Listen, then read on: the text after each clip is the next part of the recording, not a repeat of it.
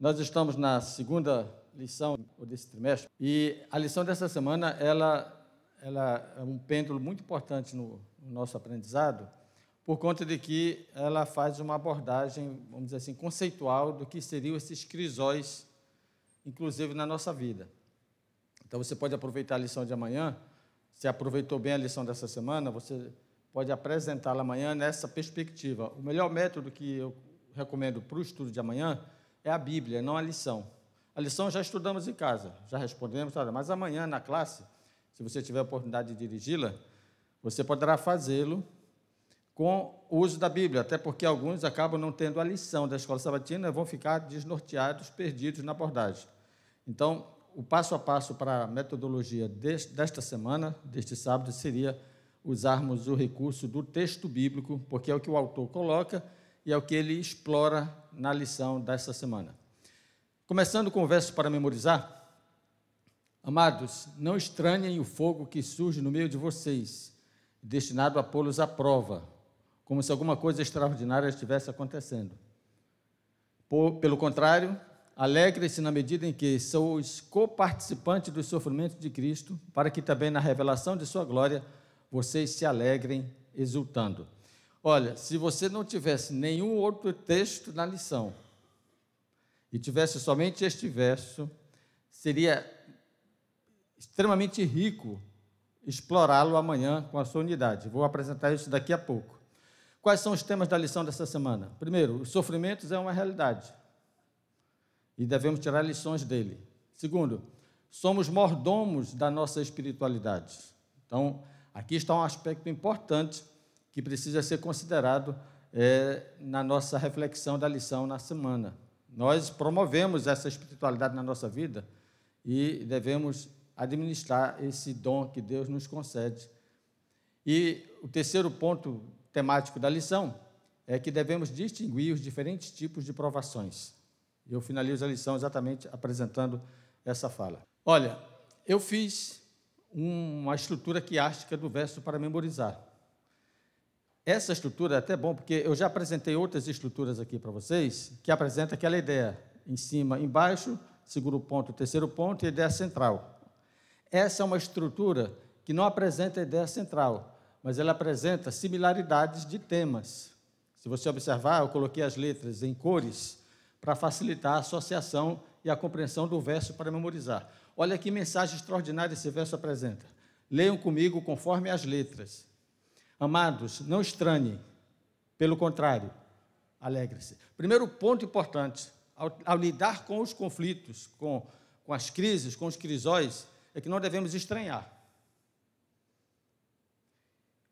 E a proposta é é nos alegrar.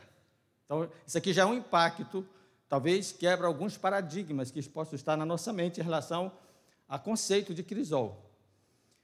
Amados, não estranhe, pelo contrário, alegre-se. Segundo ponto, letra B.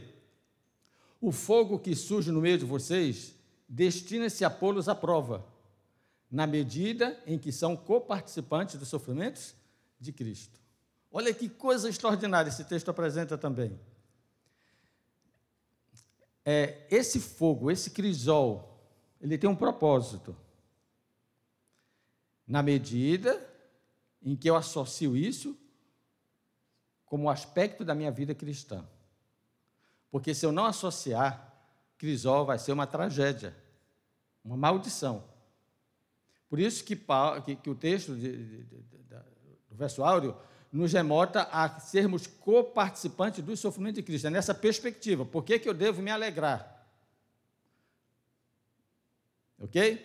Então, a ideia, é, é, essa estrutura que acho que ela apresenta assim, dois temas bem definidos. Não estranhe e alegre-se. Não estranhe porque o fogo que surge no meio de vocês tem um propósito, colocá-los à prova. E não pense que é algo extraordinário. É o terceiro ponto. Como se alguma coisa extraordinária estivesse acontecendo.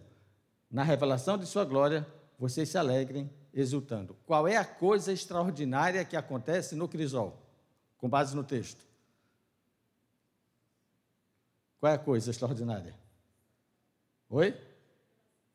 Exatamente, a revelação da glória de Deus. Olha que extraordinário aprendizado que podemos tirar quando nós estudamos o texto na perspectiva de uma estrutura quiástica e que os temas são colocados de maneira que a gente possa entender realmente o que está sendo escrito e o que está sendo dito. Então, a leitura do verso para memorizar seria assim: Amados, não estranhem, pelo contrário, alegrem-se. Fogo que surge no meio de vocês, destinem-se a pô-los à prova, na medida em que são os coparticipantes do sofrimento de Cristo. E olha, não é nada extraordinário o que está acontecendo, a não ser a revelação da glória de Deus na sua vida. Portanto, se alegrem. O texto apresenta, portanto, a, a base para nós respondermos a pergunta. E se eu terminasse a lição aqui, assunto encerrado, teríamos é, contemplado o propósito da lição. O que são os crisóis da nossa vida? Agora você pode responder. O que são os crisóis da nossa vida? Hein? Estude o verso para memorizar aqui, me, dê, me deem a resposta. O que são os crisóis? Pastor? Oi. Aqui. Eu tá. acredito que é aquilo que nos tira do, do que nos acomoda e transforma para o que incomoda, que é justamente a questão da transformação. Se eu estou aqui acomodada é porque tá, tem alguma coisa errada. Eu tenho que me incomodar com a, com a situação. Muito bem. Mais alguma contribuição? Levante a mão aí e você pode falar. Ok? Nós vamos aprender um pouco mais sobre essa pergunta durante a lição dessa semana ao revisá-la. Então, se você só tem esse tempo, termine a lição bem aí. Estude o verso para memorizar, pergunte para os alunos o que são os crisóis, mas não se contente com o fato de eles não tirarem lições desse texto. Esse texto apresenta respostas extraordinárias. Alguém descobriu alguma?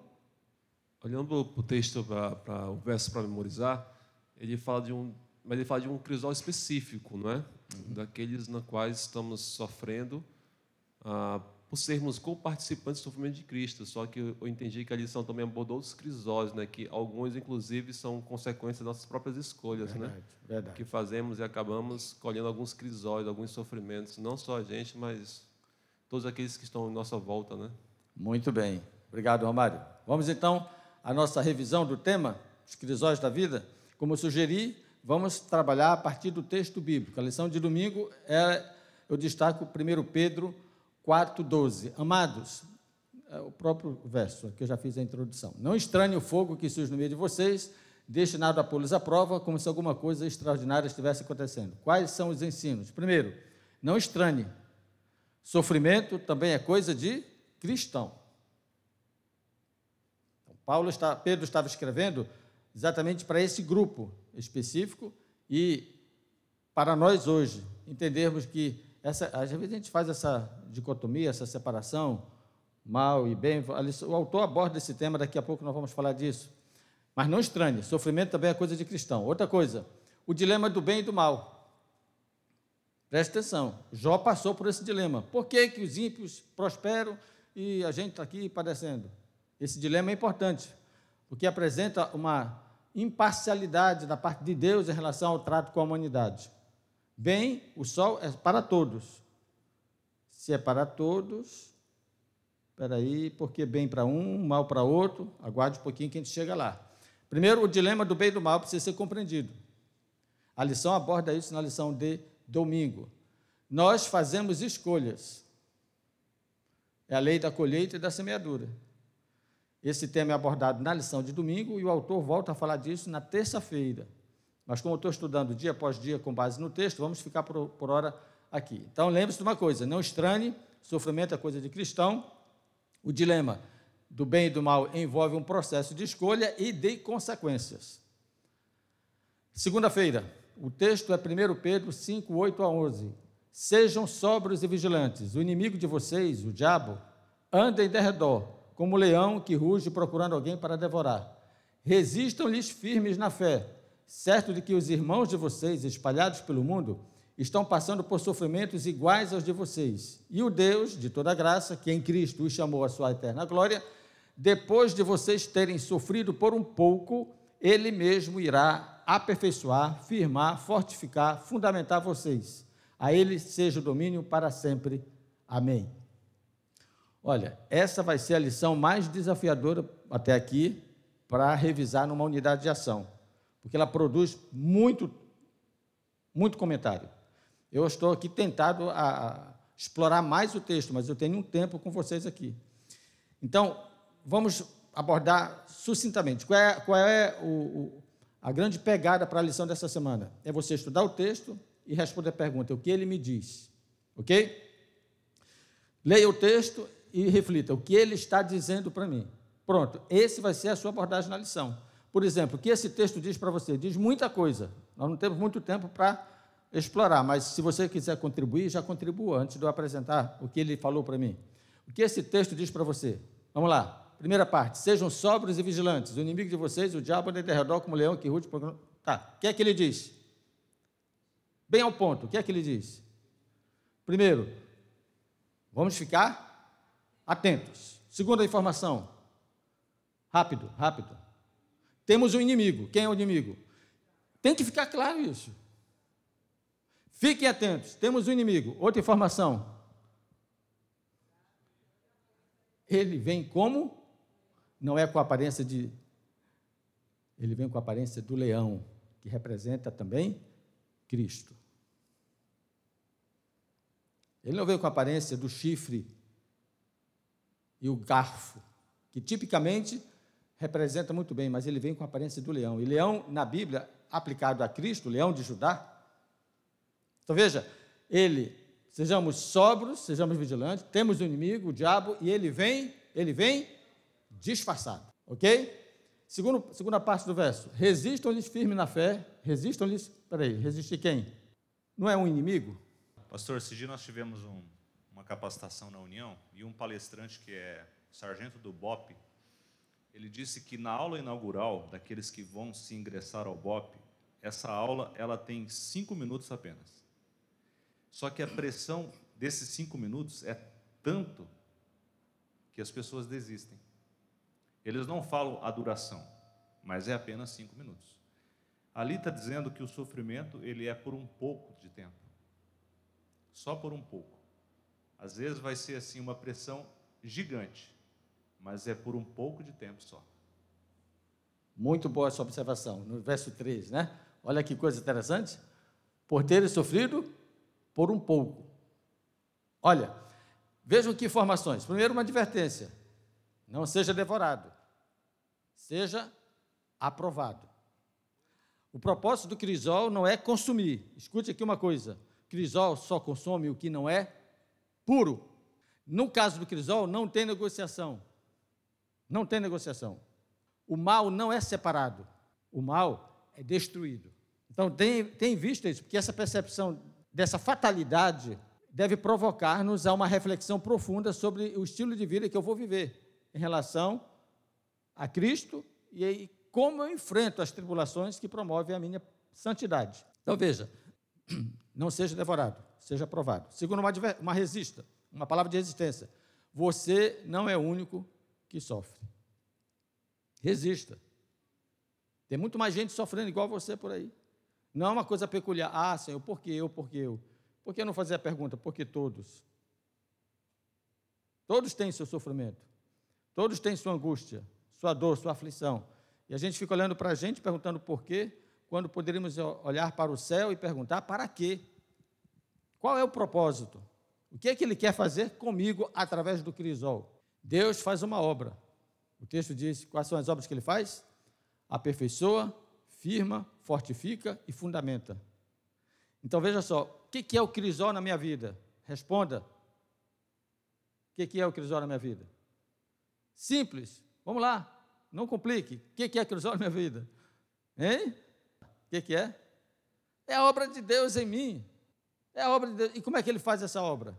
Aperfeiçoando, firmando, fortificando e fundamentando. Ah, que terra, pudéssemos explorar um pouco mais essas palavras. Porque se você não percebeu, começa numa moldagem e termina num fundamento. Vamos lá. E finalmente, esse texto extraordinário aqui no final. A ele seja o domínio para sempre. Crisol é a oportunidade de Deus exercer o domínio na minha vida. Não é do seu jeito. Deixa que eu faço e faço direito. Ou você esqueceu que a figura do crisol no fogo é exatamente para poder tornar possível dar forma ao ferro, ou seja lá o que for. Entenderam? É Deus que está trabalhando o crisol. Ele quer formar você do seu jeito. E às vezes ele usa até a bigorna e o martelo. Lembra da confecção de uma espada no fogo? Depois sai, vai para a bigorna, o martelo, moldando, é pancada. Mas ele tem um propósito. Ele quer formar a melhor espada. Então, é, você precisa ter a percepção do crisol na minha e na sua vida nessa perspectiva. Alguém está no domínio. Deixe ele fazer a obra. Sempre. Escute, isso é importante. Não é apenas em algumas ocasiões de conveniência. Às vezes nós deixamos a conveniência cuidar da nossa obra. A lei do destino. Nós poderíamos pensar na lei do Deus-tino. Aquele que sabe o que quer. Aquele que conduz a nossa vida. Aquele que transforma, molda, firma, fundamenta. Próximo texto é de terça-feira, Romanos 1,18. A ira de Deus se revela do céu contra toda impiedade e injustiça dos seres humanos, que por meio da sua injustiça suprimem a verdade. O que esse texto lhe diz?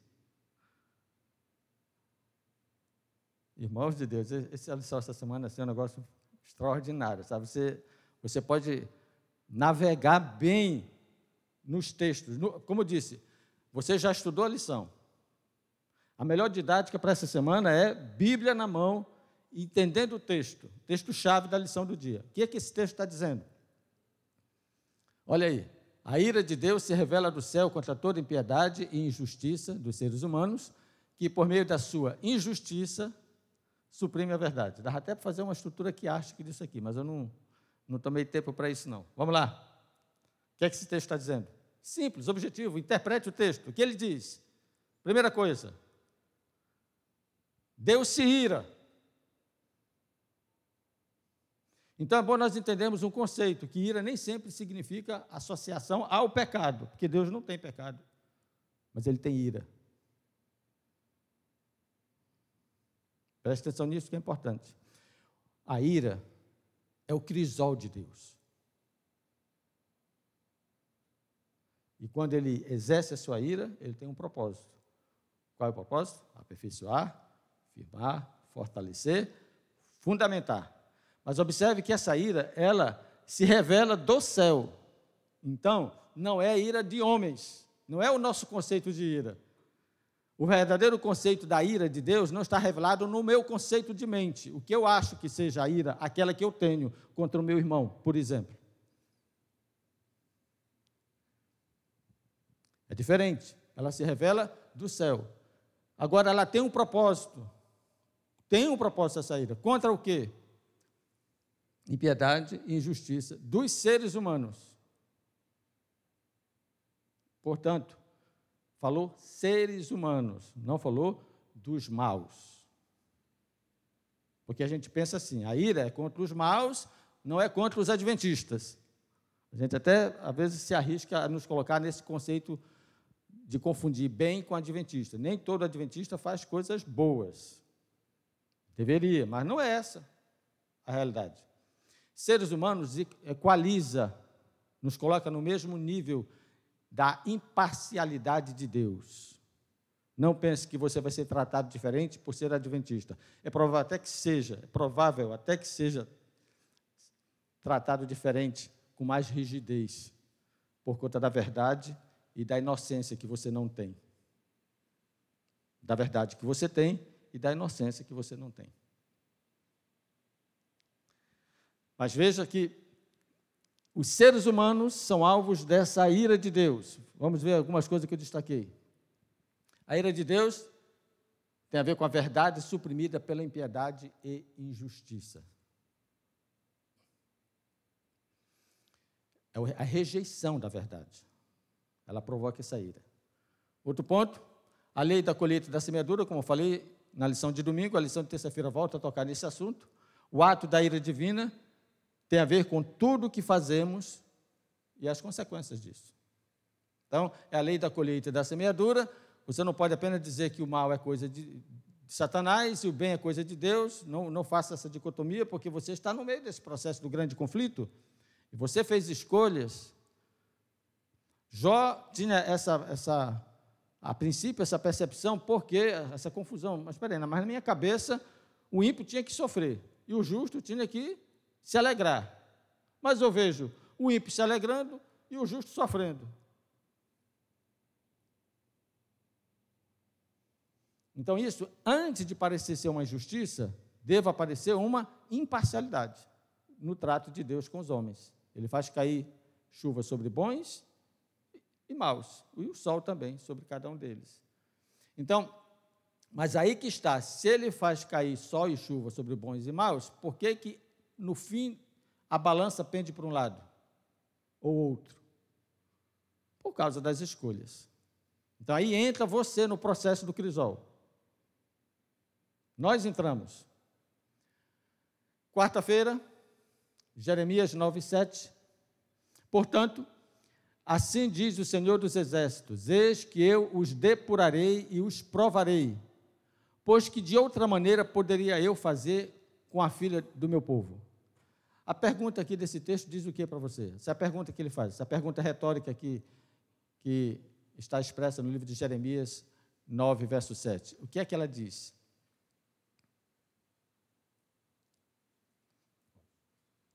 Oi? Pode falar, não tenha medo, não. Nós estamos aqui numa classe de estudo, a gente vai construindo e aprendendo junto. O que é que ela diz para você? Deus prova seus filhos, tudo bem?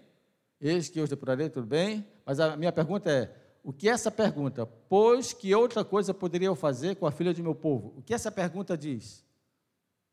Diga, faça essa pergunta em outras palavras. Não tem outro jeito. Só tem o crisol. De que outra maneira eu poderia fazer? Me diga, qual é a outra maneira de eu provar, depurar e provar você? Que não seja pelo crisol. Aí eu fui em busca do conceito dessas palavras no original. Depurar e provar. Depurar é exatamente o tema da lição desse, desse trimestre. Acrisolar. A palavra hebraica usada ali poderia também ser traduzida por acrisolar, colocar no fogo. E a palavra provar é examinar minuciosamente. Então vamos à prática? Deus nos coloca no fogo, crisol, depois ele tira e examina minuciosamente. É, ainda não está parecido comigo crisol, fogo, dor, sofrimento. Não esqueça, aperfeiçoamento, fortalecimento, fundamento, tudo tem propósito. No fogo, aperfeiçoar, que mais? Você lembra? Propósito do crisol? Formar, firmar e fundamentar. Tira do fogo, examina. Essa é a Provação. Deixa eu ver como é que está. É, muito bem. Está começando a brilhar, mas ainda não está parecido comigo. Fogo, crisol. Porque tem um propósito. Qual é o propósito? Qual é o propósito? Aperfeiçoar, firmar, fundamentar. Até que ele possa puxar, eu acho que é a próxima lição da próxima semana, e dizer assim: opa, Agora se ele parece comigo. O autor da lição ele fala a respeito do crisol como uma experiência em que só estará perfeito quando você tirar o metal e olhar para ele e ver a sua face. Esse é o propósito do crisol. Deixar claro quem você é ou que você já não deveria ser. Porque o que não é bom é queimado não é separado. Lá queima o mal, até nos tornarmos fundamentados nele, aperfeiçoados nele, semelhantes a ele. Crisol nada mais é do que a forma de Deus para encontrar a forma de nos deixar no formato dele. Só o microfone aqui rapidinho para.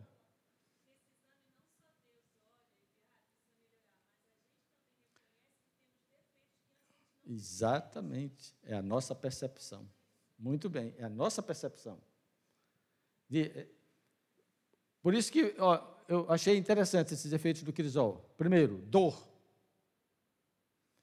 Na depuração, o mal não é separado, ele é destruído. Nós vamos sentir dor, porque nesse crisol nós vamos perder coisas que nós gostamos, que nós apreciamos, que estamos acostumados a fazer. Crisol, aquilo que nós aprendemos também a respeito do discipulado, discipulado envolve dor. Crisol envolve dor. Você vai perder, esteja sendo uma coisa, você vai perder as coisas que você gosta de fazer. Sejam elas boas ou ruins, visíveis ou não aos homens, aquilo que você pratica e que Deus vai dizer, isso aqui é mal, você vai sentir dor, porque terá que ver isso morrer no processo da depuração. Paulo chama isso de mortificação. Mortificai. Você vai sentir dor. Mortificar os desejos da carne. Você vai sentir dor. E é importante o que foi mencionado aqui, porque isso envolve. Eu não estou como um. Como é aquele objeto que se faz? Uma marionete, obrigado. Eu não estou como uma marionete na mão de Deus. Eu estou como aquele que participa do processo, fazendo escolhas, se colocando nas mãos daquele que pode aperfeiçoar, firmar, fundamentar, transformar. O outro ponto importante que está ligado a essa é a angústia. Ela acabou de falar. Nós começamos a enxergar o mal como ele é. É a visão do discernimento. Mas, puxa, como eu estava fazendo, como é possível que eu estivesse fazendo essa besteira há tanto tempo? E não tinha noção, agora que a luz me apresentou, agora que a verdade me apresentou, meu Deus, como eu estava fazendo mal durante tanto tempo. Discernimento, isso causa uma angústia. E a frustração, essa aqui é extraordinária no crisol é de perceber que não é do seu jeito, é do jeito de Deus. Que não é da sua maneira, é da maneira de Deus. Então, esses elementos contidos no texto de Jeremias nos ajudam a compreender como, de que outra maneira, de que outra forma eu poderia fazer com, com você. Me diga se tem outra forma. Você quer um afago? Não, eu tenho fogo. Você quer um anador? Não, eu tenho a dor.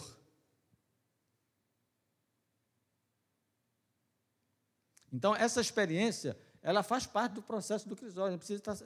O conforto de tudo isso é o seguinte: ele não dá nada mais do que a gente possa suportar. Esse é o conforto. Então, esteja seguro, não tenha medo. Faz parte do processo passar pelo crisol? Faz. E qual é a intensidade do fogo? Aquela que eu posso suportar. Essa é uma segurança. É uma segurança que Deus nos, nos dá na Sua palavra. Finalmente, lição de quinta-feira, 2 Coríntios 12, 7. E para que eu não ficasse orgulhoso com a grandeza das revelações, foi-me posto um espinho na carne, mensageiro de Satanás, para me esbofetear, a fim de que eu não me exalte. Escute no bom sentido da palavra, não perca tempo tentando descobrir qual era o crisol de Paulo, qual era o espinho de Paulo. Não perca tempo. Tudo isso é especulação. Ele não escreveu, ele não disse, então tudo que vier é especulação. Não perca tempo. Mas tem uma coisa boa nisso. Em não saber o espinho na carne de Paulo, significa saber que cada um de nós temos o nosso espinho e que ninguém precisa saber. Cada um de nós temos o nosso espinho e ninguém precisa saber. Mas existe uma coisa, um propósito desse espinho na carne. O seu espinho, não sei qual seja, o meu espinho, não sei qual, eu sei qual seja. Qual é o seu espinho? Tem um propósito. Qual é o único propósito que esse texto apresenta aqui? Para que eu não me exalte. Porque mesmo no crisol, mesmo que eu saia puro e santificado no fogo, a glória será sempre do Senhor. Então, para você não esquecer que você é limitado, vou deixar para você um negócio. Lembre-se de que você ainda é humano, pecador, e a perfeita glória da santidade se revelará na vinda de Cristo. Enquanto isso, suporte o calor do fogo. Suporte o calor do fogo. Porque aquela imagem perfeita que eu quero restaurar, só vamos celebrar no dia do juízo, quando voltar. E aí, no fogo eterno, nós sairmos puros, não destruídos. Entenderam a visão escatológica desse tema, como ela é importante? No final, o mal será erradicado. Não vai suportar o crisol final da presença do Senhor. Mas aqueles que foram aperfeiçoados, que mais?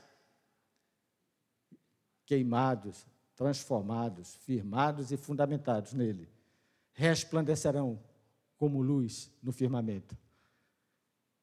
E aí estarão lá para dar glória a quem? Não será glória a, a si, será glória a Deus. Ellen White até declara o cântico dos salvos. E você poderia até cantar nesse momento: a Ele a glória, o louvor, a honra. A Ele a glória, o louvor e a honra. Finalmente, passamos na prova do fogo.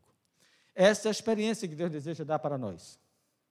Eu finalizo com esse tema é, do corte e da poda, que a lição de quinta-feira apresenta. Duas ferramentas diferentes. Entenda uma coisa: de Deus, a podagem. Que fique bem claro. De Satanás, o corte. Mas para as nossas escolhas, Deus usa as duas. Que fique bem definido. O plano de Deus para você não é corte, é poda. Que fique bem claro para você. O plano de Satanás é cortar você. Mas não, não se isole desse processo. Porque enquanto você está nesse processo, o que Deus vai fazer com você depende da sua escolha. Isso é responsabilidade de Deus, de, a minha responsabilidade diante de Deus com o processo da poda? O que você prefere que Deus use com você? A tesoura da poda ou a motosserra do corte? As duas armas podem ser bem usadas para o fim da justiça contra os maus e a favor também dos bons. Que Deus nos ajude a vivermos a experiência de sermos podados, porque a poda, especialmente na videira, ela tem um propósito: fazer com que a gente produza mais frutos. Mas não esqueça da parábola da videira, em São João 15. Quem não produz fruto, ele corta. Então, qual é o melhor conceito que eu tenho hoje sobre crisol? E aqui tem a, o pensamento da lição e com ela eu encerro. Crisol é a maneira como Deus expõe meus defeitos e regula a temperatura ideal para queimá-los. Você confia nessa direção de Deus na sua vida? Suporte o calor, porque foi feito na medida do que você pode suportar. Mas logo, logo, estaremos parecendo com quem? Com Cristo. Deus nos abençoe a vivermos essa experiência. Você finaliza a lição falando da, do personagem, eu não falei dele nem um pouquinho aqui, só apresentei os textos dele, personagem Pedro. Você pode finalizar a lição citando Pedro, que passou por o crisol. A vida dele representa muito do que nós estudamos aqui na lição. E termine lendo esse texto da Ciência do Bom Viver. Em sua providência, Deus colocou essas pessoas em diferentes situações e variadas circunstâncias a fim de que possam descobrir em seu caráter defeitos que a eles próprios estavam ocultos, dá-lhes oportunidades de corrigirem tais defeitos e de se tornarem aptos para o servir. Permite, por vezes, que o fogo da aflição os assalte, a fim de que sejam purificados. E você está pronto para isso? Deseja purificação? Então, prepare-se para passar pela provação. Que Deus nos abençoe, a mim também, para que na provação eu seja aprovado. Amém. Vamos orar? Grandioso Deus e Pai, te damos graças mais uma vez pelo aprendizado que a lição da Escola Sabatina nos oferece, nos, nos enriquece com a tua palavra e que esse aprendizado norteie as nossas ações, as nossas compreensões daquilo que tu deseja fazer em nossa vida. Que esses crisóis possam, sim, produzir o melhor produto, a tua imagem e a tua semelhança. Cuida de nós nesse dia, Senhor, de preparo para o teu santo sábado, nas nossas ações e atividades, que teus anjos nos acompanhem e nos guarde.